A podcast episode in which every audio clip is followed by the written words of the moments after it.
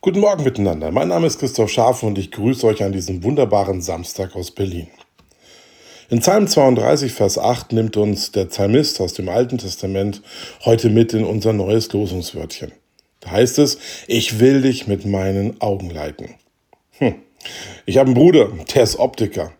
Der sorgt jeden Tag dafür, dass ja, wir einen guten Durchblick haben. Dass Menschen kommen mit einem Rezept oder auch ohne und sich dann die Augen testen lassen und dann gibt es neue Gläser, Kontaktlinsen oder irgendwelche anderen Sehhilfen, damit wieder richtig gesehen werden kann. Und jeder, der schon mal eine neue Brille brauchte, kennt dieses Gefühl, wenn man dann endlich diese Brille aufsetzt, durchschaut und plötzlich wie verwundert in die Ferne guckt. Boah, ich kann wieder alles sehen. Richtig scharf. Ich habe den Durchblick. Oft fehlt uns dieser Durchblick in unserem Alltag. Wir haben Fragen, wie es weitergeht. Ob es einen beruflichen Wechsel geben soll, ob ich mit diesem oder jenem Menschen vielleicht nicht doch irgendwie wieder Frieden schließen kann. Jesus ist der, der an unserer Seite steht. Und Gott im Alten Testament sagt uns das schon. Ich will dich mit meinen Augen leiten. Da, wo du blind bist, möchte ich dir den Weg zeigen. Im Neuen Testament nimmt uns das Losungsbüchlein auch mit in Matthäus 4, Vers 19. Da spricht Jesus zu Simon und Andreas, kommt, folgt mir nach. Für die beiden war das ein Schlag ins Gesicht.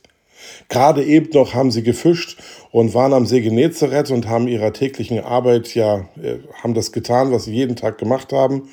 Und plötzlich steht da Jesus, sie erleben ein großes Wunder und im Anschluss sagt er zu ihnen, kommt, folgt mir nach, lasst alles stehen und liegen und kommt mit.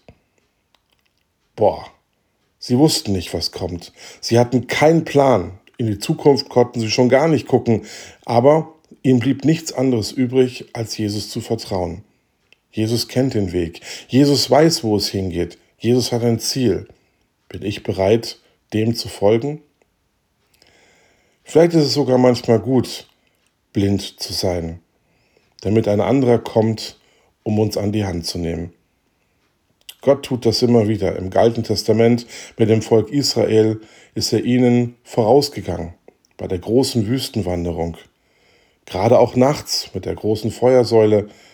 Gott hat sein Volk nie im Stich gelassen.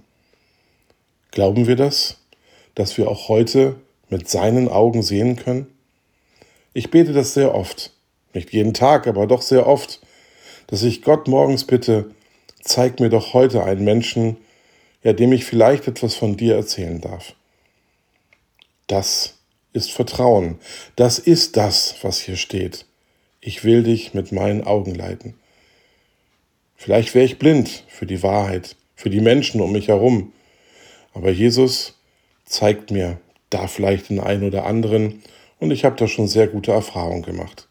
Also lasst uns heute auch mit offenen Augen durch diesen Tag gehen und lassen wir uns mitnehmen und mit seinen Augen sehen.